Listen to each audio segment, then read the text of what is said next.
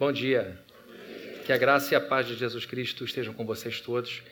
Imensa alegria ver vocês todos aqui. A igreja é tão cheia, não tem lugar para todo mundo. Quem quiser sentar aqui no chão, fique à vontade. Quem quiser ceder seu lugar para uma pessoa mais velha, poder sentar, pode também vir aqui. A gente está muito feliz com esse, com esse interesse que vocês demonstram por Deus e a gente quer honrar isso de maneira que você veja o quanto Deus é interessado por você e o quanto Ele tem coisas maravilhosas para a sua vida.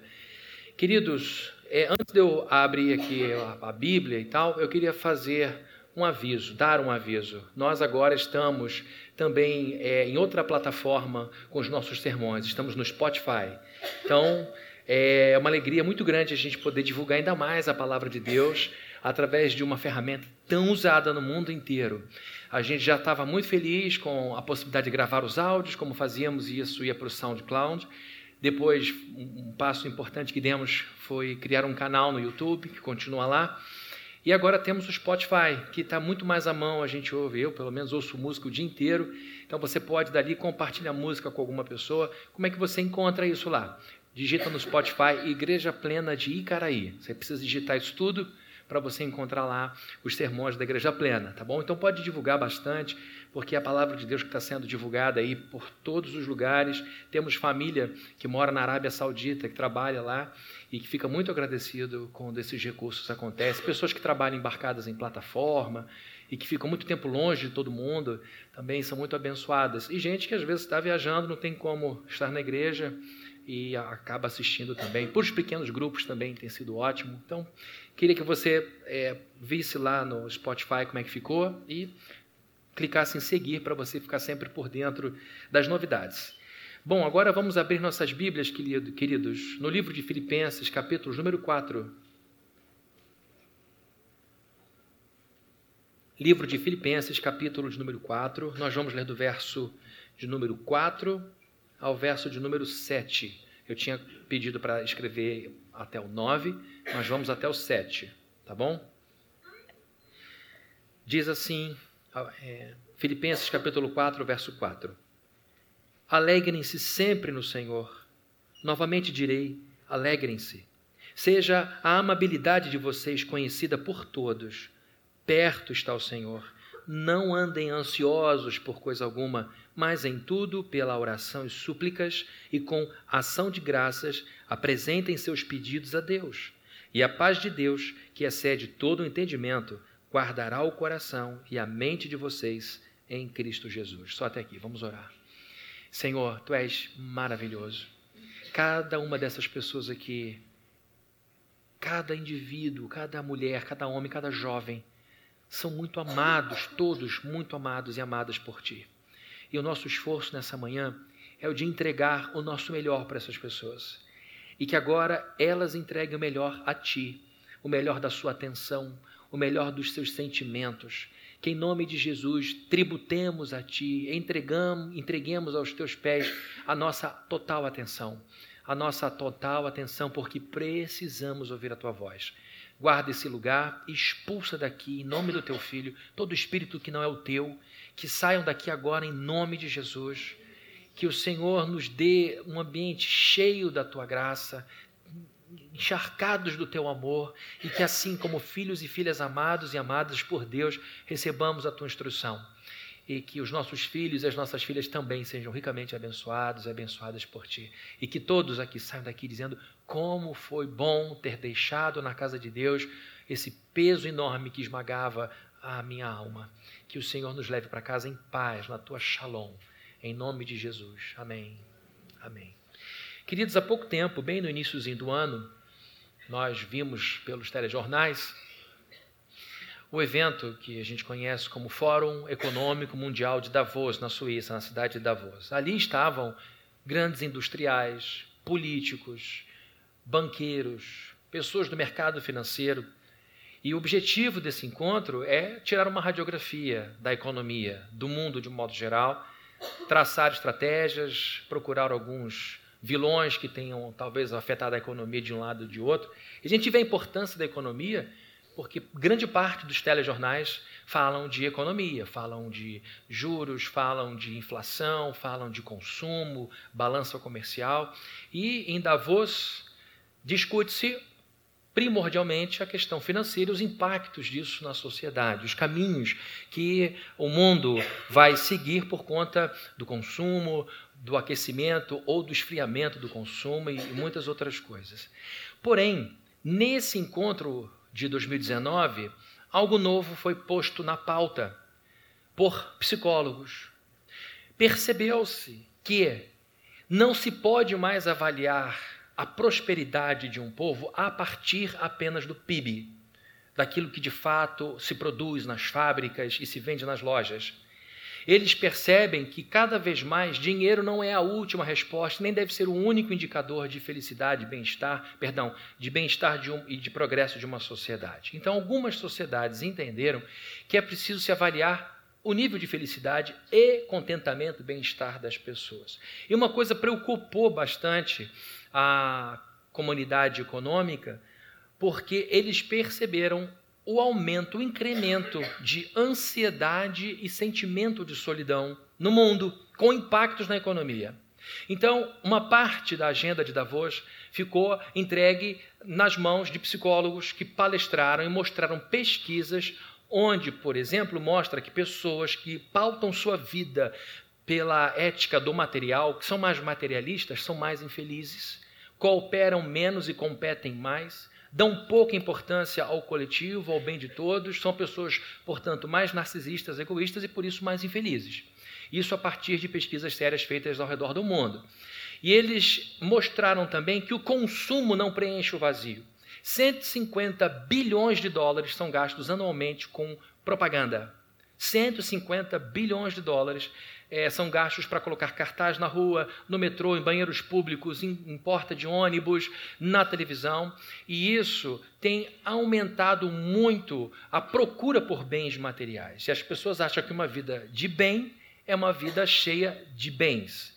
E os psicólogos estão mostrando que os industriais, os é, donos de fábricas, os vendedores, os bancos precisam compreender que se não entenderem essa dinâmica, terão repercussões no seu negócio. Porque a preocupação dos banqueiros, a preocupação dos industriais, não é com o bem-estar da alma do seu funcionário, é com a sua ausência em virtude das crises de ansiedade, todos os seus desdobramentos e das crises de solidão.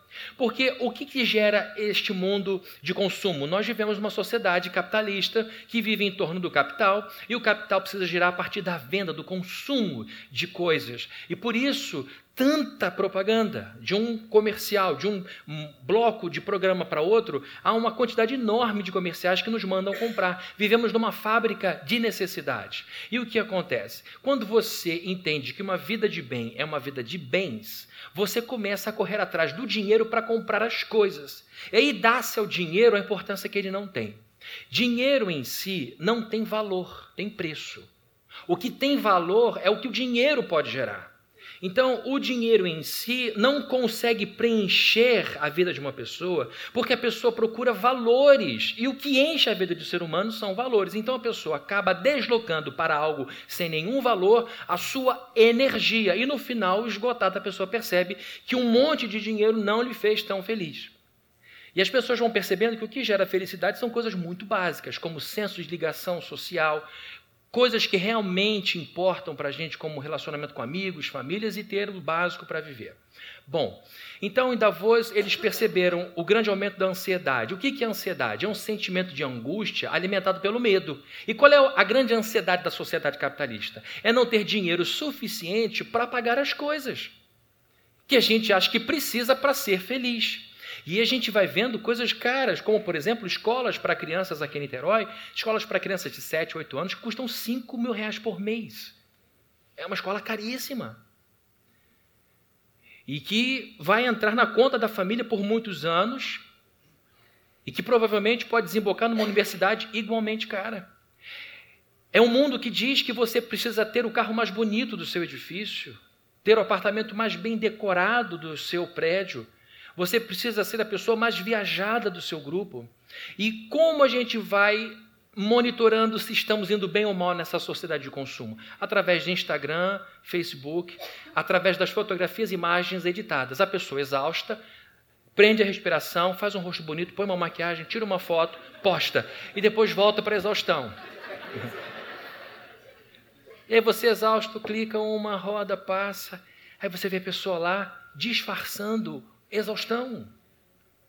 E aí, sem que a gente perceba, vamos caminhando com meio metro de língua para fora, com o coração cheio de ansiedade, com medo da gente não ter dinheiro para viajar, com medo da gente não ter status para mostrar, com medo de não ter tido dinheiro suficiente juntado para ter uma aposentadoria feliz, aposentadoria esta que tem a ver com consumo, eu quero ser um idoso que viaja, um idoso que compra, um idoso que compra para os netos, etc, etc. E aí eles perceberam que todo esse incentivo para o consumo está gerando muita ansiedade. E o que acontece quando você vive numa sociedade altamente materialista? Você precisa ter diferenciais. Você não compartilha muita coisa, você morre de medo do seu colega numa conversa pegar o teu ponto de vantagem e você perder o lugar para ele. Então, ao invés de colaboração, existe competição. E a pessoa começa a se isolar, se fechar, um usando o outro, um usando o outro para o seu próprio prazer, ninguém cria vínculo de verdade, ninguém se enraiza de verdade, o sentimento de solidão aumenta. E aí, queridos, as indústrias, os bancos, o mundo vai sofrendo desse absenteísmo, desse, dessa falta de pessoas no mercado de trabalho porque estão deprimidas, com esgotamento de burnout. Ninguém se levanta de um esgotamento profissional, de um burnout, em uma semana. Às vezes ele precisa ficar parado em casa, renovando as forças por seis meses. E que empregador quer um funcionário vinculado a ele que não pode produzir? Então, em Davos se falou que a ansiedade é um grande problema do século 21 para a economia. E a gente lê Paulo dizendo: não andem ansiosos por coisa nenhuma. Aí você vai dizer: é porque Paulo não andava na Moreira César. é por isso. Paulo andava naquelas estradas de chão, era a mesma sandália o ano inteiro, nem filho ele tinha. Ele não sabe o que é uma escola em Niterói. Uma irmã uma vez falou, pastor, eu descobri uma coisa. O que, pastor? O que, minha irmã? O demônio mora na Moreira César. Ela falou, sério. Eu falei, é mesmo? É, então tá. Tem um miolinho ali que é é onde ele faz happy hour.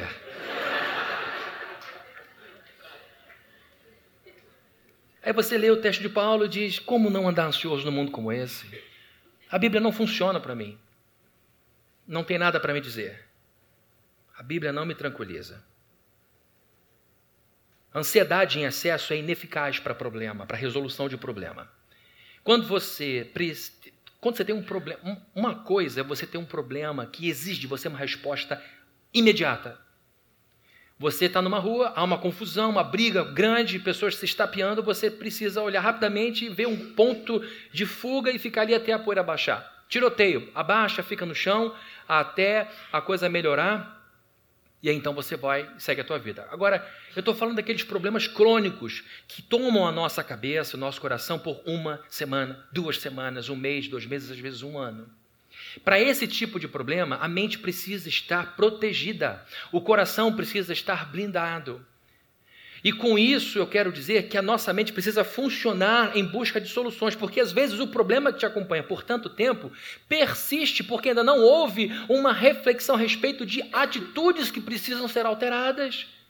Talvez é você dizer, eu, eu, preciso entender que a vida não joga contra mim, joga a favor de mim. Eu preciso entender que quando as pessoas falam as coisas, não falam por mal, coisas desse tipo.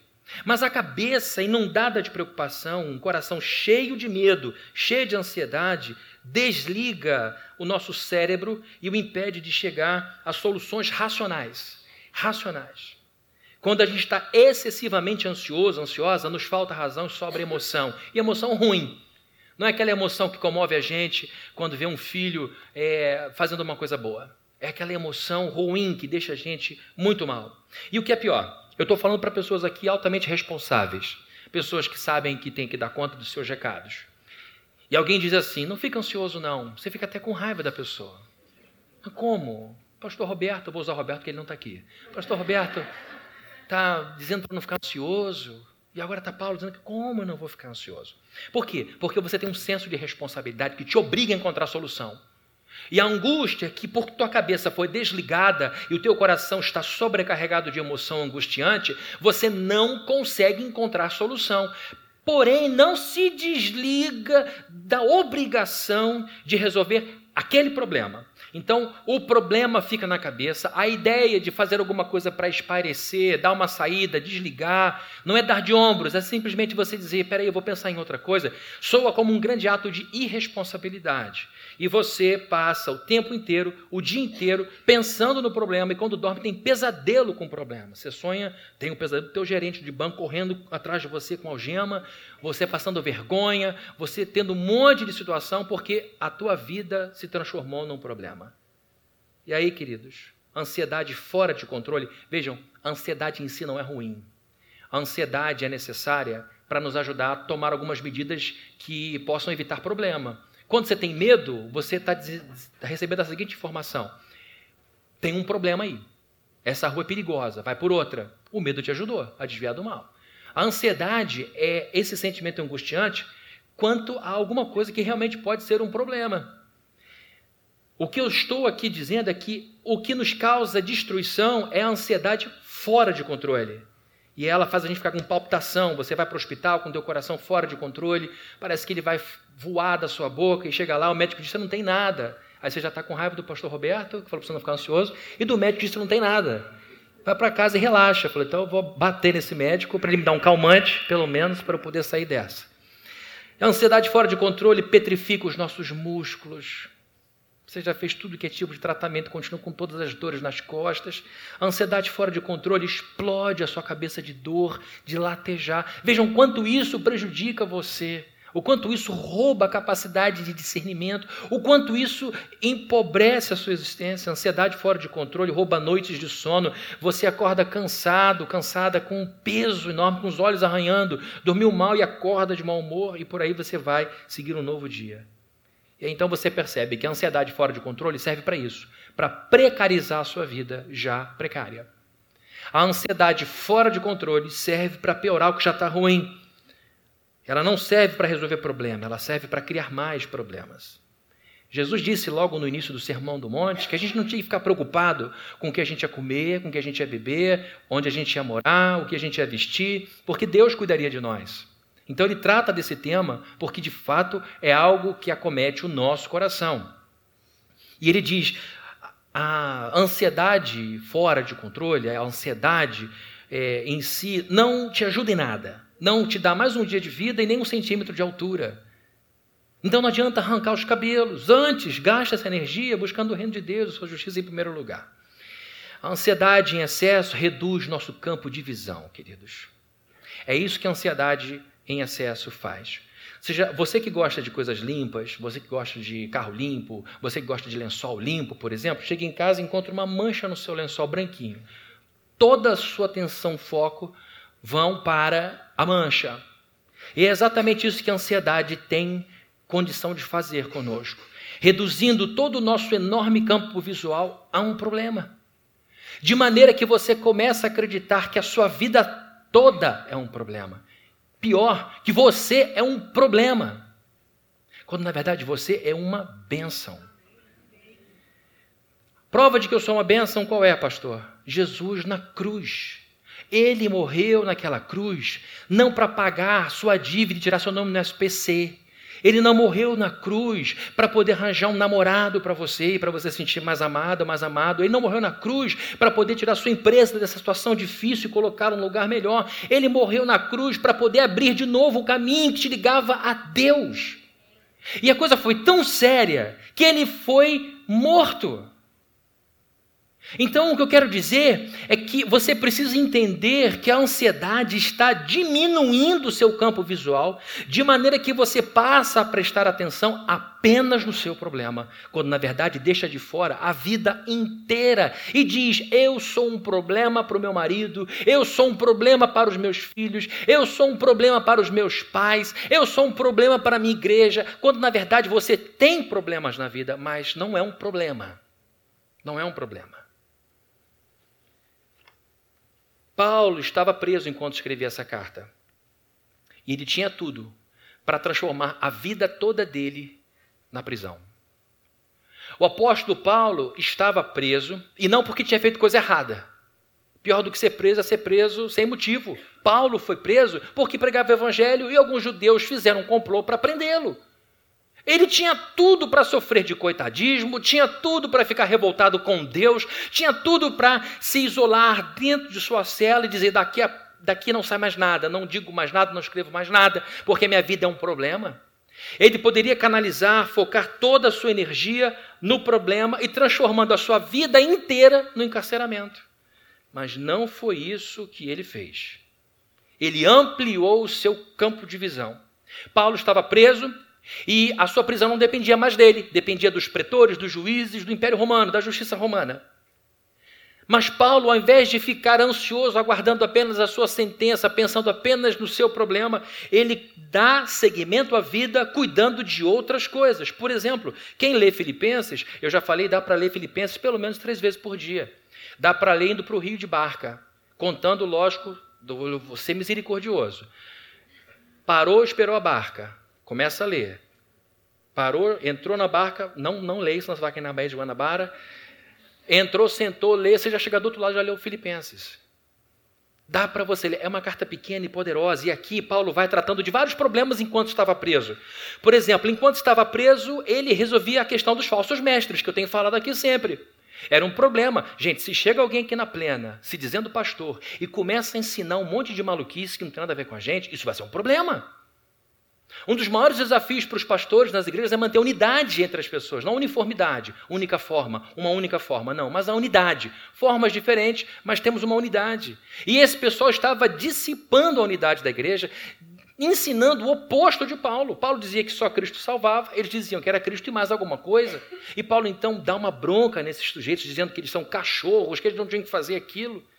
Enquanto estava preso, ele está lá cuidando dos falsos mestres. Enquanto estava preso, Paulo também tinha que resolver é, o envio de Timóteo aos filipenses. Olha, Timóteo, a gente precisa saber como é que está a igreja lá de Filipos e eles precisam saber como eu estou. Então eu vou enviar você e vou escrever aqui. Aí alguém escreve a carta, olha, recebam Timóteo, ele ama vocês, ele está do lado de vocês há muito tempo, vocês sabem como ele é carinhoso, recebam ele com toda atenção, porque ele vai trazer notícias de vocês e vai levar notícias minhas para vocês. Está tratando disso enquanto está preso.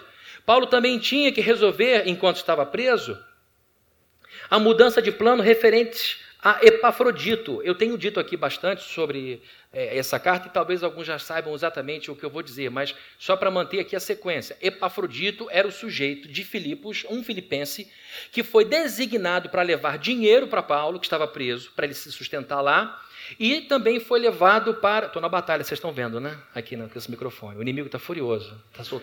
tá soltando os paradrapos aqui da minha coisa ele tinha que ficar com Paulo, provavelmente por um período, para ser um ajudante dele.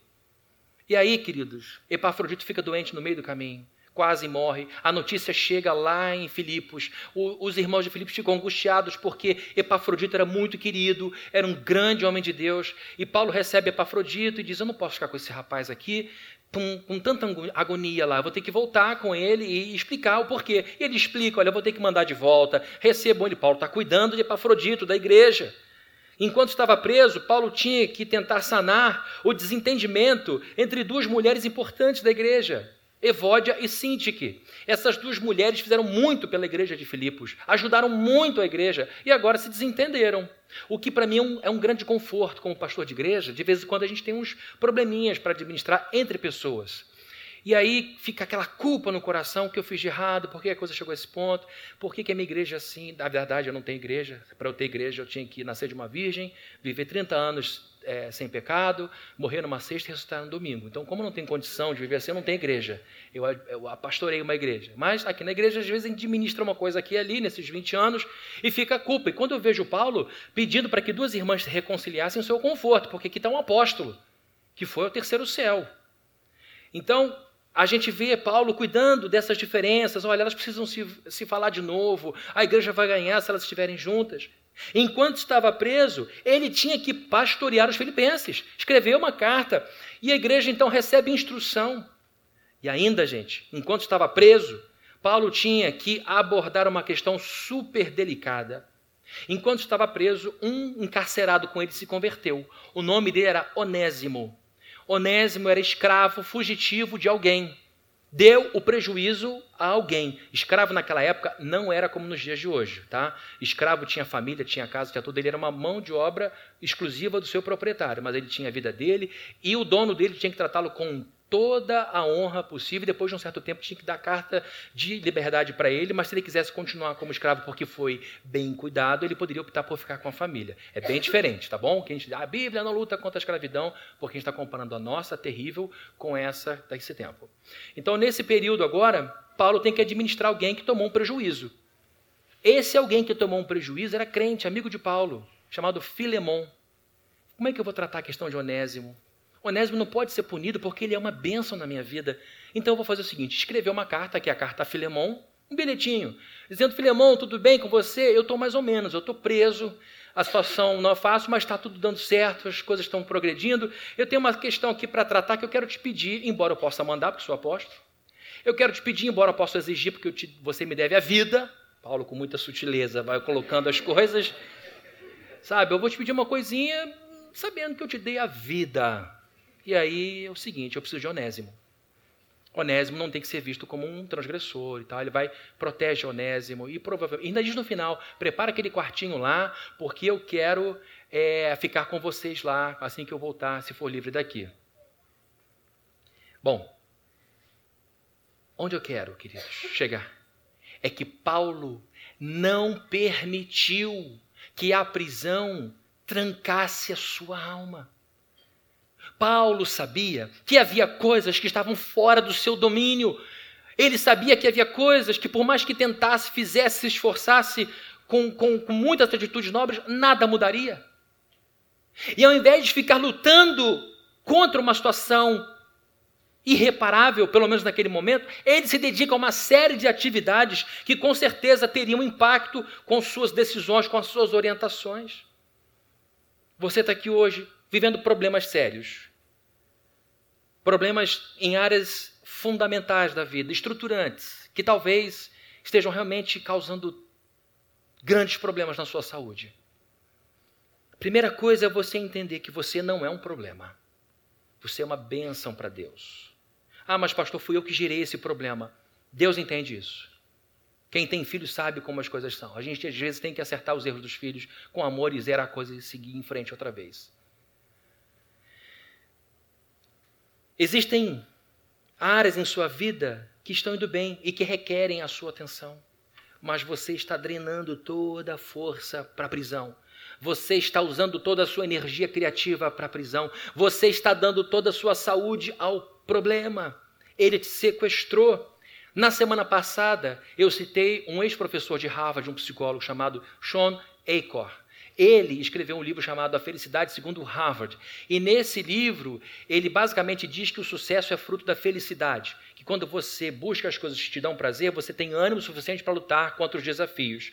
E agora ele diz que um dos promotores mais importantes de felicidade que ele estuda psicologia positiva, que analisa as coisas que trazem êxito ao sujeito. Eles estudam os sujeitos que tornaram a, a, a vida que era difícil numa vida de progresso. Então, ele, ao invés de estudar o que adoece a pessoa, ele estuda aquilo que fortalece a pessoa e, portanto, leva ao progresso.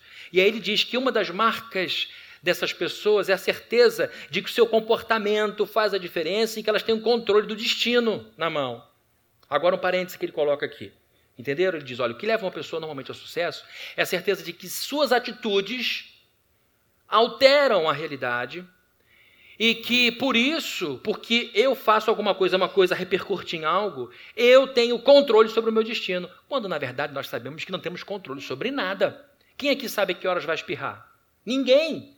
Então, o que ele diz é que as pesquisas mostram que não é o poder sobre o destino em si, mas é o quanto a pessoa acredita que tem poder sobre o destino. É alguém que acorda de manhã e diz: faz diferença sim. Acordar uma hora menos, mais cedo, e ficar nessa hora estudando um pouco mais que a média, porque ao longo de dois, três anos eu vou ter acumulado um conhecimento tão grande que vai tornar isso um grande diferencial na minha vida. E aí sim, eu sei que eu posso esperar por coisas boas para além da mágica, para além do óleo ungido na testa. Porque eu estou estudando, as minhas atitudes estão fazendo diferença. Eu sei que se eu gastar um tempo a menos com televisão, olhando nos olhos do meu cônjuge, o meu casamento vai melhorar, porque nós vamos conversar de verdade. Então ele diz que a crença de que o nosso comportamento faz a diferença e que a gente tem controle sobre o destino é fundamental. Isso tudo tem a ver com o que eu estou falando. Quando a gente permite que a ansiedade sequestre a nossa capacidade de controlar as coisas, a gente começa a sentir muito impotente. Quando a gente passa a achar que a vida toda é problema, e que porque é um problema imenso para além das forças, não há o que eu possa fazer para mudar, eu não faço mais nada. Todas as outras áreas que podem ser alteradas, melhoradas, aprimoradas por você, não serão aprimoradas porque você simplesmente as negligenciou para dar energia a alguma coisa que não pode ser alterada por você. E aí, você tem um problema grande que te deixou paralisado e agora novos problemas por conta da sua negligência. E com, com isso eu não quero te criticar. Eu só estou dizendo como é que funciona essa dinâmica matadora. Você, ao invés de atender as pequenas coisas que ainda estão sob o poder do seu hábito, das suas atitudes, você deixa toda a energia nas mãos do grande problema. E essa falta de atenção às pequenas coisas que podem ser atendidas por você vão gerando mais problemas, mais desânimo, mais perda de energia, mais sentimento de impotência, e aí você entra num ciclo de autodestruição. Você para. Você não quer mais sair do quarto, você se desleixa completamente consigo mesmo, consigo mesma e se entrega por inteiro a um problema. E aí você perde a crença de que suas atitudes fazem diferença.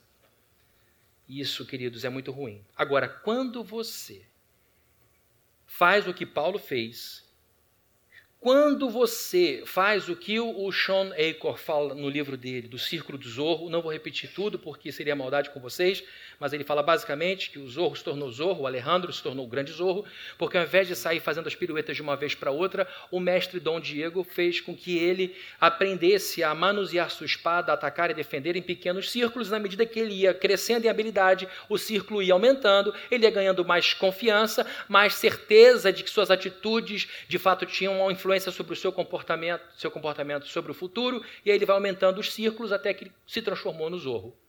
Então, queridos, é exatamente isso aqui que Paulo está fazendo. Paulo está cuidando de pequenos círculos. Paulo, se ele se entregasse ao desânimo, se ele se entregasse ao coitadismo, se ele se entregasse à rebeldia com Deus, nós não teríamos a carta aos Efésios, nós não teríamos a carta aos Filipenses, nós não teríamos a carta aos Colossenses, nem a carta de Filemão. Não saberíamos nada. Essas igrejas teriam, talvez, padecido grandes problemas por causa disso. Mas porque continuou dando passos dentro de áreas que estavam sob o seu controle, ele dizia: Eu não posso ir a Filipos, mas, mas Timóteo pode. Eu não posso falar isso para eles, mas a minha carta pode comunicar alguma coisa. Então, queridos, o que nós temos que fazer? Nós que estamos vivendo grandes problemas e estamos tomando grandes chicotadas da ansiedade. Temos começado menor, seguindo para o maior. Vamos aqui algumas aplicações, eu quero aqui sua atenção. Olhem para mim, por favor. Caso a sua ansiedade fora de controle tenha te desanimado até o ponto em que você se descuidou completamente do seu cabelo, e isso é algo importante para você, eu quero te dar uma sugestão. Tome um banho caprichado hoje depois do culto. Use o melhor shampoo que você puder usar. Seque seu cabelo e passe a mão nos seus cabelos e sinta de novo ele limpo. Isso é importante.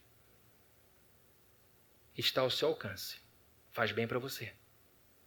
Se está numa situação ruim, sofrendo, é um problema grave. Você sempre cuidou do seu cabelo, porque ele sempre foi algo importante para você. Você não cuida e quando você se olha para o espelho, além do problema, você vê uma pessoa irreconhecível.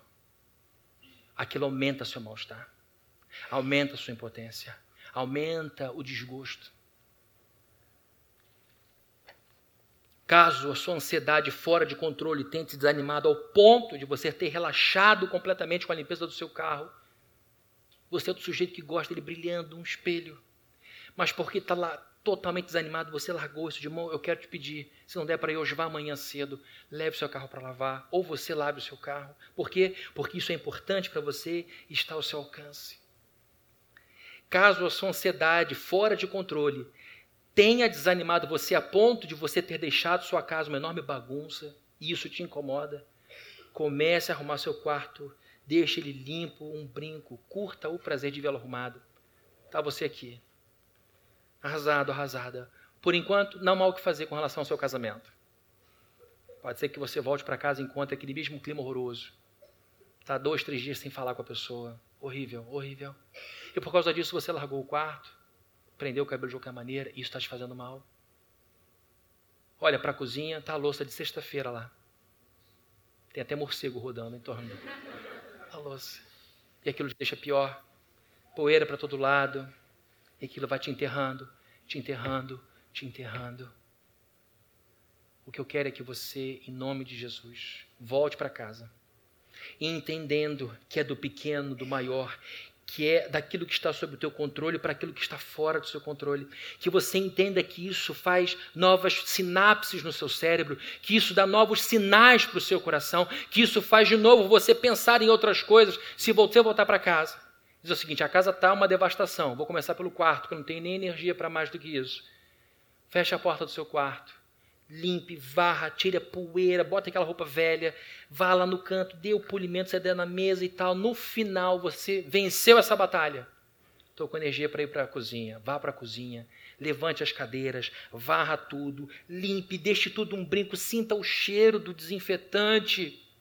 E depois tome aquele banho que eu falei. Lave o seu cabelo bem lavado, com o melhor shampoo que você puder usar. E aí você vai perceber o bem que isso te fez. Você vai perceber o quanto isso te ajudou. E sabe o que acontece? Você notou que quando estava limpando, você foi tomando gosto novo pela, pela cadeira, pela mesa. Você, Nossa, que mesa bonita. Eu tinha perdido, assim, para mim, o valor dessa mesa. E você vai ligar o som. Pode até ligar, né, o Shaddai. Pode botar lá se quiser ouve lá uma música, e não precisa ser música evangélica, não. Para mim, se for, vai piorar meu estado de alma. Ouve uma música que te abençoe, que te faça bem a alma. Aí você vai perceber que aquela música chama outra música, e você daqui a pouco está cantando junto, está varrendo as coisas, fazendo tudo, e você esqueceu do problema. E você voltou a sonhar e percebeu que a vida não é uma prisão, que a vida não é um casamento, que a vida não é um filho, a vida é muito mais do que isso. A ansiedade fora de controle vai matar você. Pode matar mesmo. A ansiedade fora de controle vai acabar com a sua vida. E você tem que vocalizar isso. Como Paulo diz no verso 6: Não andem ansiosos por coisa alguma, mas em tudo, pela oração e súplicas, e com ação de graças, apresentem seus pedidos a Deus. Não é que você não possa reclamar, não é que você não pode é, reclamar e dizer, Deus, eu tenho isso e aqui ah, como pendência. Não. Paulo falou: apresentem, vocalizem, digam o que é, deem nome aos problemas. Mas uma vez que vocês façam isso, sigam com a vida, deixa o negócio lá. Orar no latim é falar. Orar não é repetir coisas decoradas. Orar no latim significa falar, orar com Deus. Orar a Deus é falar com Ele. E vai fazendo enquanto você vai agindo, orando. Faça da limpeza do seu quarto sua oração de não entrega. Faça do seu banho uma oração de não rendimento, de rendição, perdão. Faça da limpeza da sua casa, do cuidado da sua vida, do cuidado dos seus animais, faça disso orações e diga: Senhor, eu me recuso a largar de mão essa casa que o Senhor me deu. Eu me recuso a largar de mão a mim mesmo, porque o Senhor morreu por mim, eu tenho algum valor então. Se não, tá, se não está dando para dobrar joelho no chão, Ore enquanto passa cera no chão. Ore enquanto lava a louça e diga: Senhor, eu estou fazendo isso para não me entregar. Eu estou me jogando nessas atividades porque Satanás está me dizendo para me jogar pela janela. E eu sei que a minha vida não é um problema, minha vida é uma bênção. Eu já venci em Cristo Jesus. Eu estou com um problema aqui, mas a minha vida é muito mais do que isso. Eu tenho Timóteo, eu tenho Epafrodito, eu tenho Evódia, eu tenho Sinti, eu tenho um monte de gente para cuidar e essas pessoas precisam da minha atenção. E vocês vão percebendo que do menor vocês vão para o maior. Aí vai acontecer um milagre no seu coração. Verso 7, pode projetar, por favor? O que, que a Bíblia diz? E a paz de Deus.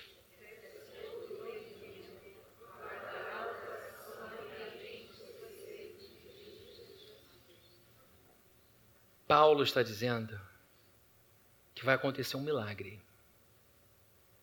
que é o de você ter paz na prisão, como ele tinha. Como ele falou, aprendi a viver contente em toda e qualquer situação, inclusive essa. Ele diz: E a Irene de Deus vai encher vocês. E o pastor errou, ele falou Irene ao invés de paz. Porque a palavra paz no grego é Irene. Ele diz que a Irene de Teos.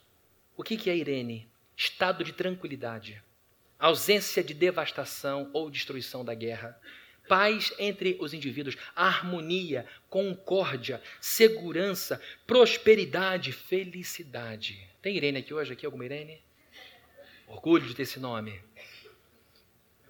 Paulo está dizendo que quando a gente ora, e dá seguimento à vida, que quando a gente vai a Deus e coloca diante de Deus as angústias, mas continua cuidando das coisas que Deus deu para a gente cuidar, Ele enche o nosso coração com esses sentimentos de harmonia, com esses sentimentos de tranquilidade, com esse sentimento de prosperidade, de felicidade, e de tal maneira que Ele diz, transborda a capacidade de compreensão. Você vai dizer, eu não tenho como explicar esta Irene na minha vida. O duro é se a pessoa que está causando problema se chama Irene. Ó, é Irene o nome dela, é ela que está tirando meu sono. Mas não é Irene bíblica. Se for bíblica, não vai tirar, vai dar.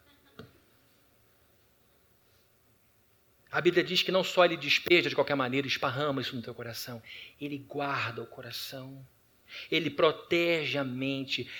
São essas duas câmaras da alma. O teu raciocínio vai voltar à cadência normal. Você vai voltar a pensar, você vai voltar a refletir, vai descansar, não porque você sofreu de um golpe no cérebro e aquilo foi apagado, mas porque você vai ponderar a situação, vai comparar a situação com as promessas de Deus e as promessas de Deus vão ter mais peso na tua vida do que as angústias. Você vai lembrar das promessas, você vai lembrar do que ele já fez na sua vida e vai perceber que falta muito pouco, que você já recebeu mais do que tem para receber. E aí você vai perceber que teu coração e a tua mente vão estar guardados e você vai poder seguir em frente. A paz de Deus guardará, protegerá. Ansiedade fora de controle não pode impedir Deus de agir. A tua ansiedade não vai bloquear a bênção de Deus. Não vai. Ele vai agir. Mas sabe o que ela vai fazer na sua vida? Vai roubar a alegria da bênção. Vai te deixar pobre de alma para evitar que isso ocorra, você precisa entender que a sua vida não é um problema. Você tem um problema, talvez dois problemas graves para resolver, mas a sua vida não é isso. A sua vida é um monte de coisa, um monte de gente. Comece hoje a arrumar as coisas que você pode arrumar. Eu não estou brincando, não. Isso é terapêutico. Arrume sua carteira. Tem extrato de 1982 aí dentro. Tira isso daí, é feio. Chega lá, pega a sua carteira, parece uma resma de papel. Meu Deus. Tira isso daí. Arruma a carteira. Põe ordem nas coisas, arruma a sua mesa. A bagunça polui. A bagunça visual polui a alma. Arruma as coisas. Ajuda seu pai. Se ele está sem força para arrumar, pega escondido, se você tem carteira de motorista, leva o carro para lavar para ele. Ele gosta de carro limpo. Ajuda sua mãe, lava a louça para ela. Cancela a saída para o cinema, leva a namorada para casa, dê lá você a geral. Isso vai comover o coração dela que está triste, o coração dele que está triste. Entre nesse circuito e diga: a vida está sob nosso controle, tem muita coisa que a gente pode fazer para melhorar. Não passe de certa hora na cama, levante-se cedo, troque de roupa. Diga para você mesmo: mudou o momento do dia. Não estou mais sobre uma cama, não vou ficar de pijama o dia inteiro, nem de camisola o dia todo. Vou botar roupa. Vou fazer café. Mas só para mim? Faz para o teu porteiro então, me ajuda, por favor. Estou tentando dar um monte de coisa, você complicando, mas eu tomo um café sozinha. Faz para você, come e leva para o seu porteiro. Ele vai adorar. Mas começa a agir. Começa a agir. Dê a Deus os nomes das coisas e pessoas que te deixam ansioso, ansiosa, e deixe isso lá. Sabe por quê? O que não pode ser mudado, o que não vai mudar com tua atitude, é coisa de Deus. Ele é Deus. Agora, molhar as plantas, arrumar a casa, ir lá no banco conversar, procurar o advogado, tomar pé da situação, saber quanto é, como é, quem é, quem foi, quem não foi. Isso é tua parte. E vai devagarinho. Vai da carteira para a cama, para a mesa, para o quarto e volte a sentir não só o perfume do desinfetante, mas sentir o perfume de Jesus Cristo ao teu lado, dizendo: Eu ressuscitei dos mortos. E assim você vai perceber que Ele vai protegendo a sua mente, vai protegendo os seus sentimentos, os seus pensamentos. E você vai ficar repleto de Irene, repleto da paz dele, da graça dele na sua vida. Amém? Amém. Vamos orar? Vamos ficar de pé? Quero fazer o que eu fiz hoje às nove. Vamos ficar todo mundo de mão dada aí, ó. Vamos dar as mãos. Vamos fazer uma grande corrente pentecostal aqui hoje de manhã. Nossos irmãos queridos.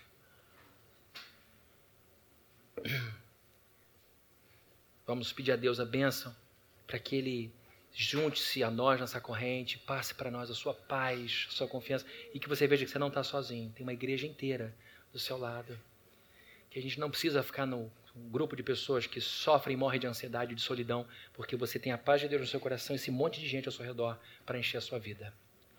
Senhor querido, Lava essa igreja com a tua palavra, lava a sua igreja com o teu espírito, lava a sua igreja com as promessas que o Senhor tem para todos nós. Refrigera-nos com essa água fresca, que a nossa alma saia daqui leve, que a gente olhe para o texto desse grande apóstolo, desse grande mentor, desse grande professor que foi Paulo, que nos ensinou a viver com Jesus Cristo, que a gente possa ver como ele, que a vida não se reduz ao problema, que a vida é muito mais que o problema e que o problema não tem o poder de sequestrar nossas energias. É a gente que entregou, é a gente que empoderou o problema. Agora eu te peço para que todos os homens, mulheres, jovens, adolescentes, os de mais idade, que estão trancados na angústia, na tristeza, no sentimento de vergonha e impotência, que saiam daí em nome de Jesus e comecem a fazer pequenas coisas, que comecem a agir cuidando dos outros, porque a gente encontra prazer em cuidar de alguém, cuidar de alguma coisa, e que a gente saiba que enquanto faz o que está ao nosso alcance, o Senhor fará aquilo que só o Senhor pode fazer em nome de Jesus, que ninguém assine antes da hora o atestado de óbito emocional, atestado de óbito social, profissional. Isto é um momento, isso vai passar. E nós te pedimos, ó Deus, que o Senhor nos mostre que no fim dessa estrada está o Cordeiro de Deus, que no meio desse caminho está o Senhor conosco. O Senhor é o Deus Emanuel, que disse que estaria conosco todos os dias da nossa vida. Então te peço, para que quem chegou aqui, deixando uma casa toda de cabeça para baixo, deixando uma vida toda revirada, que a gente volte para casa dizendo agora eu vou arrumar isso tudo. E enquanto estiver arrumando, estarei orando. Esta arrumação será a minha oração a Deus. E que assim, Deus querido, o Senhor vai enchendo o nosso coração da sua paz, que excede todo o entendimento, e que o Senhor guarde a nossa mente e o nosso coração em Jesus Cristo, como a tua palavra promete. E que fique aqui, Deus, a palavra de Filipenses 4:19. E o meu Deus segundo a sua riqueza em glória, há de suprir, meu amigo, minha amiga, cada uma de suas necessidades em Cristo Jesus. Que a graça de nosso Senhor Jesus Cristo, o amor de Deus, o nosso Pai, e a comunhão e consolação do Espírito Santo sejam com todos e todas aqui presentes, desde hoje para todos sempre. Amém.